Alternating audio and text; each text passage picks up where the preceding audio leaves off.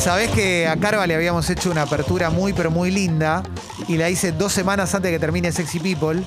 Y quedó ahí en el olvido. La vamos a tener que volver a hacer porque estaba buena. Le, le- le cambiamos el texto porque era realmente muy linda. Y Carva lo merece. Carva. Juan Manuel Carballeda. Eh, y- y- es biólogo, investigador del CONICET, del Laboratorio de Virus Emergentes de la Universidad de Quilmes, autor del libro Fiebre. ¿eh? Alias el tordo. El Tordo Sí. Carva, eh, colaborador del Gato y la Caja también, podcastero, periodista, todo junto. ¿Cuántas Eh, cosas? Sí, muchas cosas. El que estudió, por supuesto. Así de simple. Hola Carva, buen día, ¿cómo estás? Hola, muy contento de estar con ustedes. Ah, nosotros también, ¿no? ¿No, Martín? Sí, es un- siempre es un lujo, Carva, charlar con vos. A mí anotame en el Tontos. hashtag chocho de la vida. Qué lindo, claro que sí, claro que sí. Mira, Carva, eh, Martín tiene algo, tiene un tuit tuyo, a ver. Sí, porque me no nos lo gusta- anticipó. Sí, totalmente. Para, que no, para no.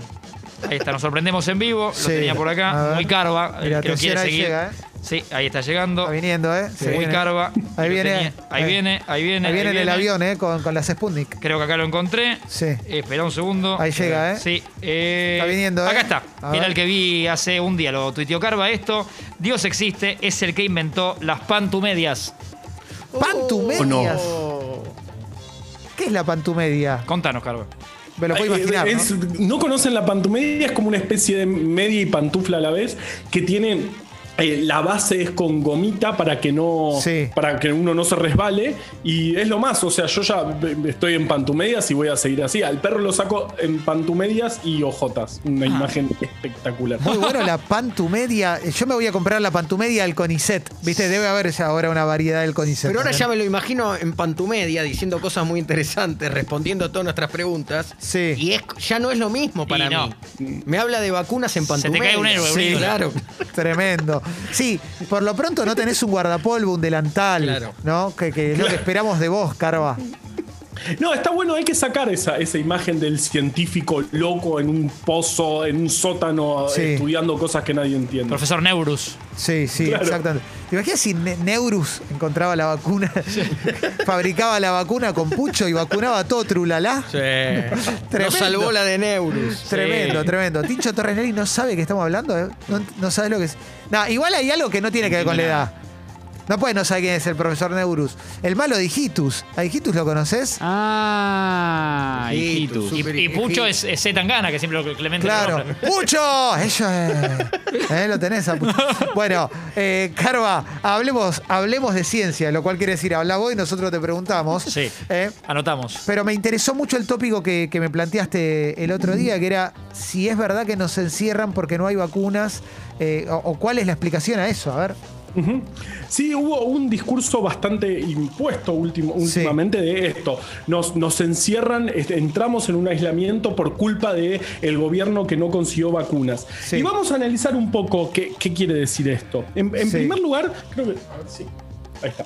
Eh, en primer lugar, ningún país resolvió esto eh, solamente con vacunas. Todo, por ejemplo, Inglaterra hizo un confinamiento muy fuerte mientras ah, eh, organizaba un plan de vacunación este, extenso. Lo mismo Sí. pasó con Chile, lo mismo pasó con Israel, que hablamos hace un tiempo con, eh, de, de la situación de Israel. Entonces, primero no es que es una cosa o la otra. Hay momentos en los que los casos crecen de una manera que no queda otra opción que reducir la movilidad. Es terrible a esta altura, después de todo un año, volver a situaciones de confinamiento, pero es lo único que nos queda en, eh, co- con la circulación de casos que tenemos. Est- Estamos Sí. en Argentina, el país del mundo que más casos está confirmando junto con Uruguay. Entonces, no, no hay- no es una dicotomía, no es vacunas, eh, eh, nos encierran porque no hay vacunas. Y respecto de si no hay vacunas, vamos a, vamos a ver un poco los números. Y bueno, digamos, no tenemos, no, no tenemos vacunas para tirar al techo, no, está- no nos sobran las vacunas, pero somos de Sudamérica, todo Sudamérica vacunó, en el promedio de Sudamérica Sí. es el 16% de la población, al menos con una dosis. Nosotros vacunamos al 18,8%, somos el tercer país eh, de Sudamérica que más vacunó, primero está Chile, después Uruguay, Uruguay es una población muy chica y rápidamente pudieron vacunar, después estamos nosotros con 18% y después viene Brasil. Sí. Si bien, y el mundo, el promedio mundial es del 9%, estamos duplicando el promedio mundial de vacunas y ya estamos en, donde lo tengo anotado acá, 12.600.000 vacunas distribuidas hasta este momento. O sea que no es que no tenemos vacunas, tenemos vacunas, está, estamos en un plan de vacunación que se va acelerando lentamente, no tenemos la cantidad de vacunas que no estamos realmente No, no. súper en ese sentido. No estamos re bien. tenemos, este, no, no, no, de ninguna manera. Pero Sí. no es que no, no es la situación como Paraguay. Paraguay es uno de los países que menos vacunas tiene en el mundo y uno de los que más casos confirma, digamos. No es, es una situación, digamos, es esa la situación. Tenemos Sí. 12 millones 600 mil vacunas, estamos esperando más. Ya empezaron a circular las fotos de las vacunas de AstraZeneca que se eh, sintetizaron en Argentina y ahora se terminaron de, de empaquetar y formular en Estados Unidos, que esperemos que nos empiecen a llegar. Ahora nos llegaron 800 mil de esas, pero tienen que llegar muchas más. Sí. Así que esa es, esa es nuestra situación. Eh, hay mucha gente que cuando critica, compara con Estados Unidos y habla de una gestión exitosa de la pandemia en Estados Unidos. Y tengo la sensación de que la vara que utilizan es que pudieron comprar vacunas. Porque hasta que llegaron las vacunas no tuvieron una gestión exitosa o me equivoco. No, no, no, fue una, fue una gestión muy, muy complicada, una gestión, o sea, no, no, no quiero decir mala gestión o buena gestión, porque eso, de nuevo, lo vamos a saber en unos años, pero Estados Unidos tuvo eh, récord de casos, colapsó el sistema de salud en muchísimas ciudades, eh, no tomaron medidas de aislamiento y eso, y, y explotaban las ciudades una a la vez, lo- los estados una a la vez, y sí, obviamente... tienen un poder económico enorme que les permite llegar a, a- a, eh, tener muchas vacunas. Pero ahora el problema que tienen es que gran parte de la población no se quiere vacunar. Y por, Sí. por eso hay, hay estados que te regalan el Uber para ir a vacunarte. Eh, ese es el, el problema actual de Estados Unidos. No tienen una no están cerca de una inmunidad de rebaño, de tener gran parte de la población este, vacunada, están en el 45 por ahí por ciento Sí. de la población vacunada, pero digamos, no crece ese, ese porcentaje porque hay parte de la población que no se quiere vacunar. Que eso va a ser un problema que van a tener todos los países cuando tengan todos vacunas, que es la gente que no tiene ganas de vacunarse.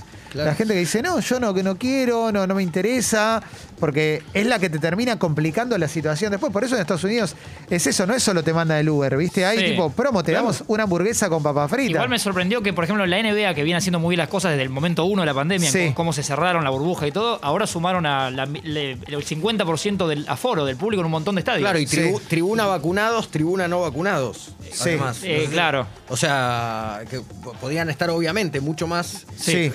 Eh, mucho más cerca los vacunados. Bueno, en Inglaterra, en la, La- Premier sí. League, en los partidos ya hay gente, por Para estas últimas dos fechas probaron como la vuelta de aproximadamente o el 25% o 10.000 personas según el estadio. Sí, sí, sí. Eh, Bueno, se va volviendo de a poquito, Mm.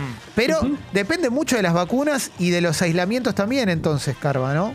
Claro, son, eh, eh, es una mezcla de las dos cosas. Se maneja con eh, reducción de la movilidad cuando, cuando los casos empiezan a crecer demasiado y eh, campañas de vacunación. Esa, esa- esa es la receta con la que llegaron, por ejemplo, a Inglaterra, que igual no es que esté resuelto el tema, ellos están este, mirando muy de cerca qué pasa con las variantes de la India que empezaron a circular fuertemente en Inglaterra, a pesar de que tenían muy baja cantidad de casos, y también en Estados Unidos, que además están, digamos, en el hemisferio norte y están eh, eh, con calor, digamos que sabemos que eso también reduce los contagios. Nosotros en nuestro verano también tuvimos eh, días de baja cantidad de casos. Entonces, las dos cosas, digamos, no es, no es una, no, digamos, no, no hay una dicotomía, no pongamos dicotomías donde no hay. Sí. eh, porque, digamos, no, no es una cosa o la otra. Eh, el- estuve viendo que el gobierno de la ciudad eh, ya llamó para segunda dosis a quienes tenían, si mal no recuerdo, AstraZeneca y me parece que Sinopharm también, pero para Sputnik B todavía no. Y lo que dijo Fernán Quiroz es, de todos modos, mientras tanto, eh, para que se queden tranquilos, los que solo tienen la primera Sputnik B, te da 80% de inmunidad. Entonces, la pregunta que yo te quiero hacer con respecto a esto, Carva, es, si Johnson es una sola dosis y esa sola dosis te da 63% de inmunidad, ¿me conviene más darme la primera dosis de Sputnik que la dosis entera de Johnson? Buena pregunta. Esa, como, es bastante complicado comparar esos porcentajes de eficacia, porque se hicieron en situaciones distintas, en países distintos. Así, la fase 3 se hacen, como siempre contamos, digamos, se Sí. agarran miles de personas, a una se les da vacuna, a otra se les da placebo y se ve qué pasa eh, respecto a cuánto se contagian en uno u otro grupo. Sí. Entonces, no es que se puede comparar, porque esto se puede hacer, por ejemplo, en un país donde tiene altísima circulación, en un país donde la circulación no es tan alta, en un país donde circulan otras variantes. Así que esos valores de eficacia son difíciles de comparar unos con otros. Eh, y sí, digamos, lo, lo que decís es cierto, digamos, el componente 1 de la vacuna Sputnik es prácticamente, es muy similar a, la vacuna de Johnson Johnson, que es de una sola dosis. Incluso eh, Gamaleya en el comunicado dice, un- una sola vacuna, eh, un- una sola dosis de la vacuna es más eficaz que incluso muchas otras que tienen una dosis y que otras que tienen dos dosis. Así que no es que conviene una o la otra. Todas las vacunas están buenísimas y todas son espectaculares, más que respecto a lo que pensábamos el año pasado. Bien. Y digamos, la, vacu- la mejor vacuna es la que, la que tenés, te están a punto de dar. Sí, sí, sí, sí, sí. La de estás en el mar y te tiran un salvavidas, no, no te fijas la marca, ¿no? Claro, a ver, es- no, este, yo quiero el de Baywatch. No, no, por eso. A ver, Diego. No, te quiero preguntar algo que tiene que ver con, con el mecanismo de. Porque entiendo que ciudad y por lo menos provincia se mueven distinto en cuanto a cuando abren eh, la posibilidad de que te anotes para tener el turno. Eh, y, y en este caso, ciudad. hasta- Creo que hasta la semana pasada ya había abierto la situación de entre 54 y cin- eh, eh, 59 años, entre 55 y 59, y ya para mañana anuncian la posibilidad de que se anote la gente que tiene entre 50 y 55, siempre hablando con comorbilidades, ¿no? Eh, Digo, si esto sucede, ¿es porque ya vacunaron a, a- a este grupo de entre 55 y 59? ¿Se entiende? Bueno, y ya abren. Te lo está preguntando alguien que la semana que viene ya es eh, de 45 y con cositas. Por eso te lo pregunto.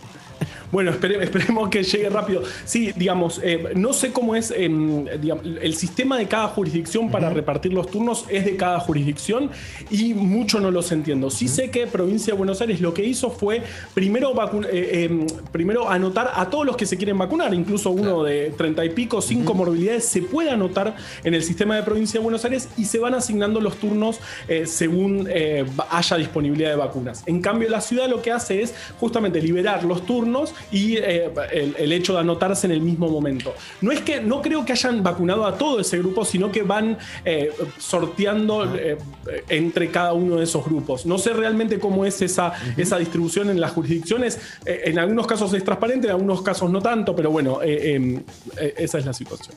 Carva. Se hace un silencio. Lo ¿viste? que te vaya a contar te lo va a contar en, en, eh, Pantumedias. ¿eh? Sí, Sí, sí, sí. sí, sí, ya no se puede olvidar, Diego. Claro, yo sí, no. me- a mí me resta, me resta dos o tres puntos porque por ahí va a hablar del No. Imperio Romano en Pantumedias, lo cual no estaría mal. Tenemos que agregarle el, el sonido ese de. ¿Viste? De, de los dibujos animados. Carva. Contame una historia. Bien. Ah, qué espectacular.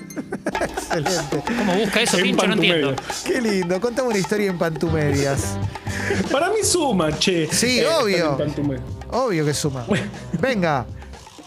Bueno, este- esta es una historia bastante interesante que salió un artículo hace poco tiempo. Sí. Ya hablamos acá varias veces de esta capacidad enorme que tenemos los humanos de secuenciar y obtener información genética eh, a gran escala. Yo estaba mirando recién, creo que también alguna vez lo nombramos, la película Gataca, Sí. peliculón, de 1997 plantea dos escenarios, es, es una, es una película distópica, plantea un futuro en el cual se puede viajar al espacio todo el tiempo sin ningún problema y Sí. además obtener información genética rápidamente de las personas.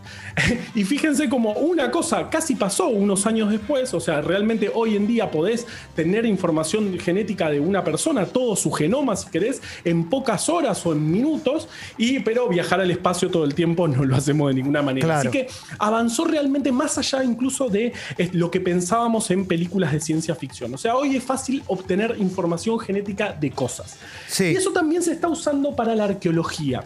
Esto, esto es eh, un artículo en el cual están buscando dentro de las cuevas, hay, hay una cueva en particular que tiene 100.000 años de antigüedad, muy bien datada y muy bien... eh, se sabe muy bien cada capa de, de a qué año representa más o menos. Entonces ahí se encontró basura. En, Sí. la basura de, de la suciedad que dejaban las personas que vivían ahí, estamos hablando de los Nerdentals en España hace 100.000 años. Eh, De, de esa basura se empezó a obtener información genética y se encontró material genético de las personas. Sí. Esto es una revolución, porque antes para, para obtener material genético de un eh, fósil o de un humano que vivió hace 100.000 años, necesitabas un hueso, necesitabas una parte grande del cuerpo. Esto es simplemente la basura. Hay un- una, una parte de la cueva en la que se piensa que ahí procesaban la carne, cortaban la carne y probablemente también se cortaban ellos en algún momento y, y quedó eso, quedaron esos restos genéticos de 100.000 años. Es una cosa Impresionante. que me volvió loco. No, eh, no, digamos, no se necesita un fósil entero, un hueso entero. Y empiezan a aparecer cosas eh, tremendas. Por ejemplo, se ve que entre dos capas rápidamente cambió la población, cambió eh, eh, la- la digamos, los genomas cambiaron rápidamente entre un y otro lugar, eh, eh, otra profundidad en la cueva, y lo que se piensa es que rápidamente una población de Nerdentals ocupó, eh, desplazó a la otra. Entonces se está empezando a ver cómo fue esa- esas primeras migraciones que no se tiene muchos datos todavía. Sabemos que estaban los Nerdentals, los denisovanos que se, que se detectaron hace pocos años en Asia, Sí. que en un momento llegaron los Homo sapiens y volaron a todos, pero que en ese, en esa, en esa, en, en ese desplazamiento hubo mezclas, incluso nuestro genoma tenemos gran parte de Nerdental y también de Nisovanos. Entonces, ¿Cómo fue ese proceso? ¿Cómo los humanos salieron de África y poblaron el resto de la Tierra? Eh, es, algo muy difícil de estudiar porque justamente teníamos poca evidencia. Ahora se está buscando en la basura directamente, en los restos de donde vivieron en cuevas eh, humanos ancestrales y a partir de eso se está entendiendo cómo fue esta migración. Me pareció increíble. Espectacular, Carva. Como siempre, me encantan tus historias, me encanta escucharte, me encanta poder preguntarte cualquier cosa y que siempre nos puedas responder con altura. Em, si, ah, pará. Tengo tu libro, todavía no hice la story. Viste que te mandan algo, tenés que hacer la story. Sí. Me llegó No. el libro. Me llegó fiebre, ¿eh? Vamos. El Bien, libro, ¿no? bien. Obviamente. Vamos. Carva, si alguien lo quiere comprar, ¿dónde lo compra? Era para mandártelo eh, eh, cariñosamente, no Sí. para la historia. Eh, igual si quieres decir la historia, Sí, por supuesto. Eh, si lo, lo quieren comprar, está es elgatoylacaja.com barra fiebre. Ahí tienen Bien. todas las opciones con el libro anterior, con una serigrafía espectacular, todo lo que quieran. Che, síganlo a Carva ahí en sus redes. muy Carva en Twitter, Carva Foto en Instagram. y ahí pueden enterarse de todo lo que hace. Y.